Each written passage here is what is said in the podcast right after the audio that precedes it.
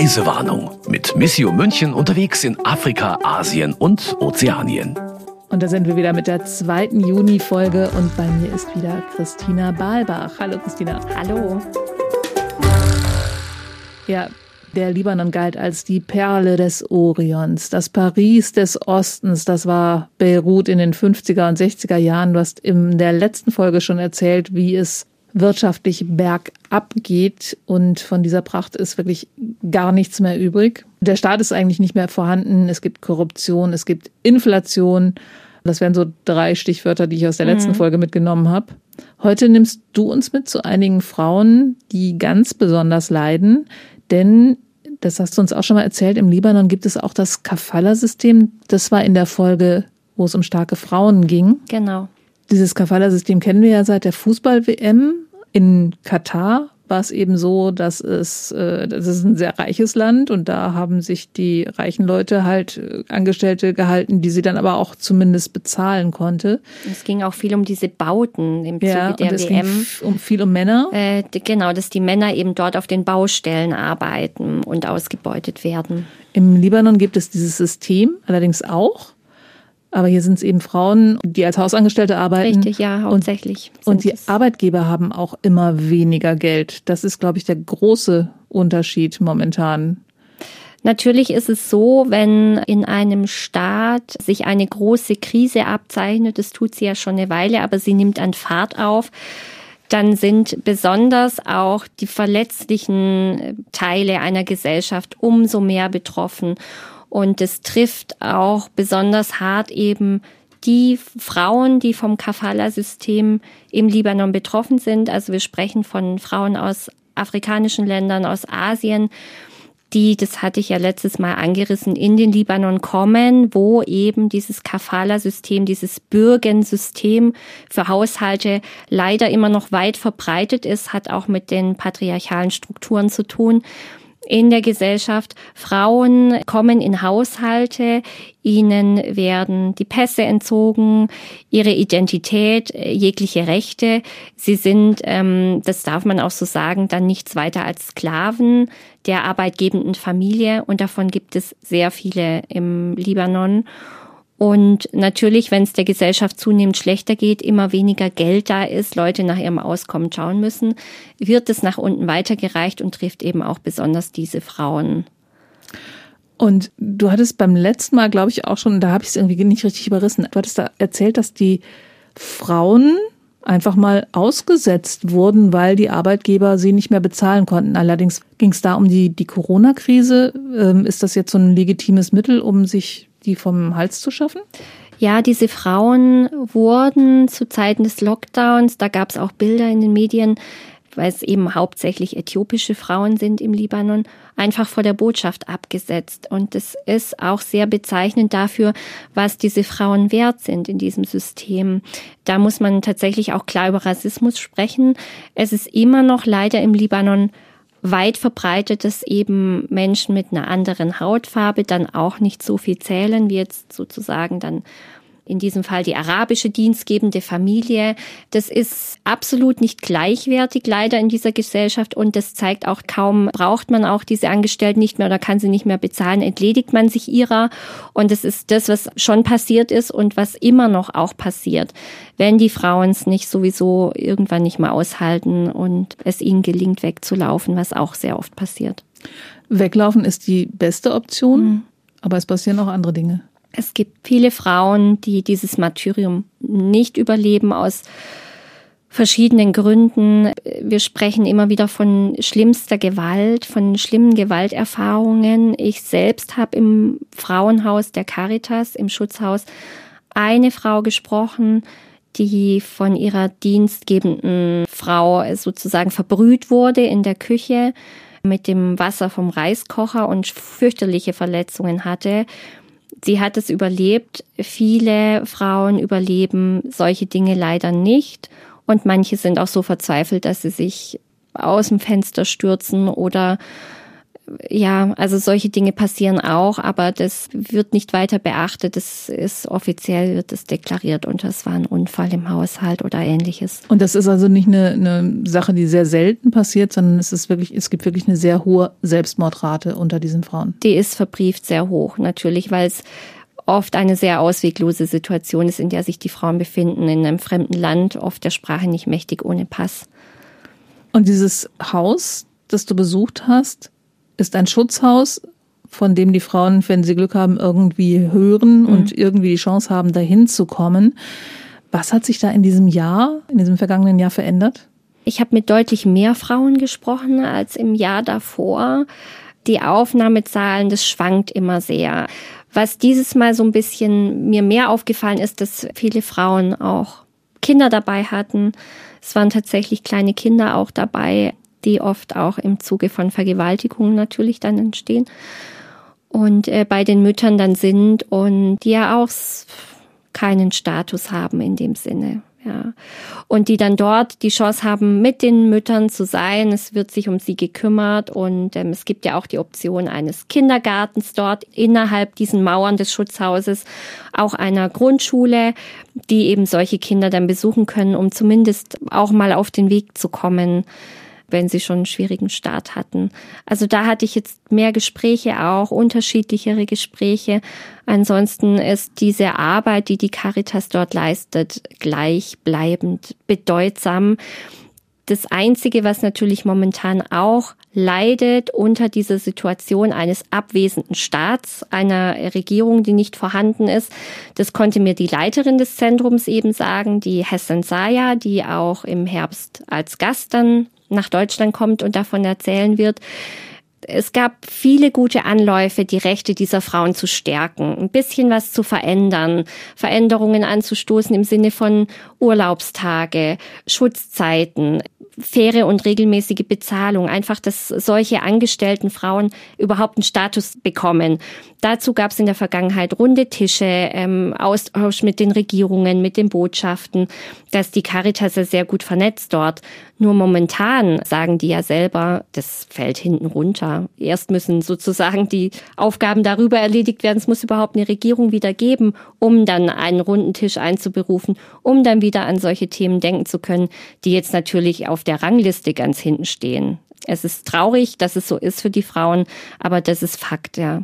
Also dieser fehlende Staat macht sich gerade da auch bemerkbar, weil man auch einfach keine Gesetze ändern kann, weil man einfach nichts ändern kann, was auf politischer Ebene passieren sollte. Es geht nichts voran. Mhm.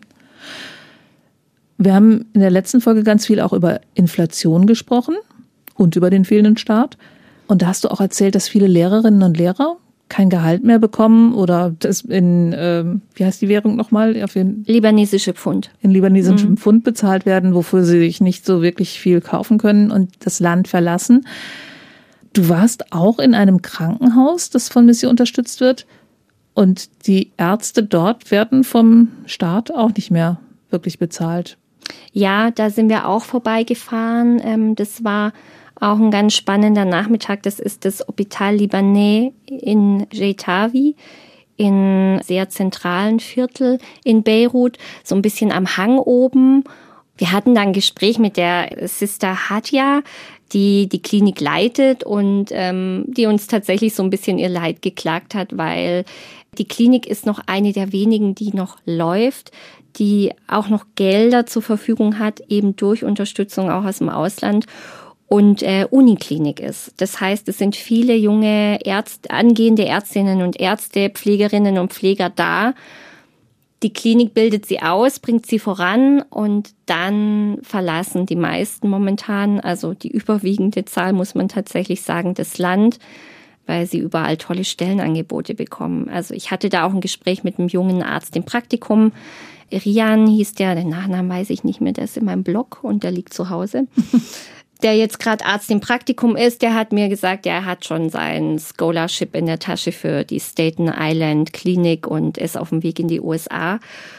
Hat sich einerseits gefreut, aber hat schon auch erzählt, dass er sehr eng ist mit seiner Familie, mit seinen Geschwistern und es schade ist, dass er hier in dieser tollen Stadt in Beirut eigentlich momentan beruflich kein Fortkommen für sich sieht und er das sogar für sich eher so interpretiert, er geht jetzt, er versucht alles rauszuholen, was rauszuholen ist und vielleicht kommt er eines Tages wieder und kann das auch im, im Libanon einbringen und den Libanon da weiter voranbringen, aber die Wahrscheinlichkeit ja, ist relativ gering, ist gering, oder? Wenn du einmal Fuß gefasst hast in den USA, dann. Und es sind einfach klar tolle Chancen momentan, aber dadurch dreht sich eben diese Spirale weiter in, in der der Libanon gefangen ist. Das meinte eben auch die Klinikleitung zu uns. Es, sie müssen schauen, woher sie überhaupt noch Personal bekommen. Mhm. Die Lage, was ähm, Verfügbarkeit von Medikamenten und Ähnlichem angeht, ist sowieso sehr angespannt. Ganz wichtige und teure Medikamente sind kaum mehr zu bekommen. Das ist sehr lebensbedrohlich für viele. Und dann fehlen noch die Ärzte. Und da ist in der Vergangenheit auch die UN schon in die Bresche gesprungen, dass zumindest die großen Kliniken zumindest den Diesel für die Generatoren äh, bekommen können, äh, um Versorgung aufrechtzuerhalten. Aber es klingt schon sehr sehr bedrohlich. Ja, also Bildung funktioniert nicht mehr, Medizin funktioniert nicht mehr. Da, da, da brodelt es dann an allen mhm. Ecken und Enden. Das sind so die wesentlichen Dinge, die die Gesellschaft dort auch benötigt. Ja. In der letzten Folge hast du ja auch erzählt, dass die Lehrer alle abwandern, jetzt die Ärzte auch. Also das Ganze heißt wissenschaftlich Brain Drain. Mhm, das also, ist der Begriff, ja. Was macht das mit einem Staat? Was sind die Folgen? Dieser Brain Drain ist tatsächlich nicht ganz so neu für den Libanon, denn der Libanon hatte liegt, muss man auch so sagen, natürlich an der kolonialen Vergangenheit. Äh, Frankreich war ja auch äh, im Libanon. Dort, die Libanesen gelten als recht gut ausgebildet, auch sind äh, die meisten mehrsprachig sozusagen ausgebildet worden ähm, über viele Jahre. Das macht das Auswandern dann leichter, genau. Hat es leichter gemacht als jetzt vielleicht für Bewohner in den umliegenden Ländern. Das heißt, viele Libanesen sind in den vergangenen Jahrzehnten schon gegangen in die frankophonen westafrikanischen Länder, nach Kanada, nach Frankreich. Da gab es viele Optionen. Es sind natürlich besonders die gut ausgebildeten gegangen, die auch die finanziellen Mittel hatten, die Jobangebote hatten. Man kann es auch tatsächlich so ein bisschen an den Konfessionen festmachen. Es sind überwiegend auch die Christen sozusagen, die das Land verlassen haben, Stimmt, auch ein bisschen der Anteil unter ja irgendwie auch genau, extrem gesunken. Unter genau unter diesem Druck auch, der eine Zeit lang noch stärker war, der Radikalisierung, in umliegenden Regionen. Und da hat es schon angefangen. Das heißt, der Libanon und die Libanesen kennen das schon. Eine große Expat-Gemeinde, Gemeinde, also eine große Diaspora außenrum zu haben in allen Ländern der Welt. Und der Libanon hing auch und hängt bis heute sehr am finanziellen Tropf dieser ausgewanderten Familienstrukturen. Auch das war jetzt natürlich so ein bisschen Thema während äh, der finanziellen Krise dass hier auch Zahlungsströme nicht mehr ganz gesichert waren eine Zeit lang, was sofort viele Familien in große Not gestürzt hat, weil viele Familien einfach davon abhängen. Das ist auch was, was den Libanon sehr bedingt. Und nach wie vor ziehen gut ausgebildete Menschen weg. Es kann sich aber inzwischen auch nicht mehr jeder leisten, das zu tun einfach wegzukommen, also die Reise nicht mehr leisten oder mhm. was genau? Das ist tatsächlich ein ganz interessantes Thema, weil ähm, auch das hat äh, die Stimmung in manchen Teilen des Libanon zum Kippen gebracht, als offensichtlich wurde, dass viele Libanesen in Not geraten und eben Menschen trotzdem so in ihrer Verzweiflung auswandern wollen und dann die üblichen Schlepperrouten gewählt haben. Äh, eine ganz große geht vom Norden des Libanon, von Tripoli aus in Richtung Zypern nach Europa. Die ist bekannt, aber das waren äh, in erster Linie Syrer, syrische genau. Geflüchtete, die diese Routen genommen haben. Und äh, inzwischen, es gab auch große Bootsunglücke leider im vergangenen Jahr, wo auch libanesische Familien zu Tode gekommen sind. Und dann war das ein ganz großes Thema, dass es jetzt eben auch die Libanesen trifft, die müssen aus ihrem Land fliehen, sie können sich nicht mehr leisten, sie kommen zu Tode. So schlimm ist es um die Gesellschaft im Libanon bestellt. Und vor allem fehlen diese Leute im Land, also wenn es immer mehr werden. Diese Leute fehlen im Land. Klar, es braucht ähm, eine neue, gut ausgebildete Generation um überhaupt äh, was verändern zu können, um Reformen zu begleiten, sobald eine Regierung da wäre, um die umzusetzen. Also es ist an vielen Stellen kompliziert. Es müsste eins ins andere greifen. Momentan ist es sehr sehr undurchsichtig, wie es wirklich gelingen könnte. Mir geht noch die ganze Zeit eine eher lustige Geschichte im Kopf rum. Damit fand ich, so ganz traurig. Ja, die hattest du vorher erzählt. Und zwar der Hintergrund ist nicht so lustig, weil du sagtest zum Beispiel in der letzten Folge, dass die Geldautomaten alle nicht mehr funktionieren. Jetzt hast du erzählt, dass es unheimlich viele Expatriates, heißt es, glaube ich, dass es eben diese Leute gibt, die im Ausland wohnen und ihre Familien unterstützen. Die überweisen das ja wahrscheinlich auch auf ein Bankkonto und man müsste dieses Geld mal irgendwie abheben oder so. Oder mhm. nimmt es inzwischen andere Wege? Ja, tatsächlich nimmt es inzwischen andere Wege. Das ist auch so ein, sind so offizielle Geschichten, die man sich so erzählt. Also zum Beispiel, wenn man in, äh, in der langen Schlange am Flughafen steht vor dem Check-in, da werden dann schon mal Witze gemacht, so ja, wie viel Geld hast du dabei und wie viel du. Es muss unwahrscheinlich viel, äh, müssen große Summen Bargeld äh, mit äh, in den Libanon fliegen, jetzt wo die Zahlungsströme sich verändert haben und natürlich Geldautomaten nicht mehr bestückt werden und viele Leute auch an ihr Erspartes nicht mehr kommen, was höchst dramatisch ist. Aber klar, die Libanesen fliegen trotzdem zu ihren Familien, wie sie es immer getan haben. Man sieht es jetzt auch besonders im Frühjahr, im Frühsommer und bringen natürlich Bargeld mit. Gerade letzte Woche hat mir und wahrscheinlich Dollar. Ja, Dollar, nur Dollar zählen. Letzte Woche hat mir ein libanesischer ähm, Bekannter geschrieben, man sollte nicht meinen, ich weiß nicht mehr, wie er es geschrieben hat, per WhatsApp, man sollte nicht meinen, dass wir so tief in der Krise stecken, wenn man gerade da am Strand langläuft. Da sitzen die Leute und trinken, aber der Schein trügt, denn jetzt gerade ist die Zeit, wo die Familien aus dem Ausland kommen und ihre Heimatfamilie besuchen und dann kamen auch ein paar Dollars mit und dann kann man auch mal was trinken gehen, wo es noch was gibt. Oh, das zeigt auch wieder so ein bisschen diese Haltung, die du ganz, ganz am Anfang in der letzten Folge gezeigt hast. Diese Haltung der Libanesen zum Leben insgesamt. Es kann gar nicht so schlimm kommen, als dass wir nicht wieder aufstehen würden. Ja, so war es in der Vergangenheit auf jeden Fall. Das hat übrigens auch Juliana Sphere, unsere Partnerin von Sat7, auch gesagt We always rise again. Ich weiß nicht mehr, wie sie es gesagt hat. Wir Libanesen, wir stehen immer wieder auf. Wir lassen uns nicht unterkriegen. Und es ist vielleicht auch etwas, was die Menschen da ausmacht. Also hoffen wir. Genau. Dann sind wir schon fast zu Ende. Wobei mir auffällt, du hast beim letzten Mal ein Buch vorgestellt und wolltest noch mehr dazu sagen. Und eine Platte hattest du dabei. Ja, stimmt. Das will ich auf jeden Fall noch loswerden. Ich habe einen ganz tollen Buchtipp von der Shaza Sharafedine. Die ist 64 im Libanon geboren und das Buch hat den schönen Titel Beirut für wilde Mädchen. Also wer verstehen möchte, wie die vielen Einflüsse und der Kolonialismus so ein bisschen nachwirken im Libanon, wie Politisierung da entstanden ist und äh, wie absurd manches vielleicht ist, auch in, mit diesen Zusammenhängen und äh, die politischen Kontexte, der kann dieses Buch getrost lesen und es ist umso schöner, weil es so aus der Perspektive die erste Hälfte ist aus der Perspektive eines Mädchens geschrieben. Das heißt, es ist alles gar nicht so eingeordnet und es macht diese Absurditäten manchmal noch ein bisschen offensichtlicher. Ich fand es sehr schön, das zu lesen. Und auch im Nachwort erfährt man noch mal ganz viel, das einem hilft, den Libanon zu verstehen. Okay. Versuchen zu verstehen. Das war, glaube ich, irgendein Zitat vom letzten Mal. Wer versucht, den Libanon zu verstehen, den hat man ihm nicht richtig erklärt. Genau. genau, das hatten wir auch schon mal. Wir arbeiten so uns ja auch immer weiter voran, aber ähm, kriege ich eine Ahnung, was du meinst. es ist sehr vielschichtig.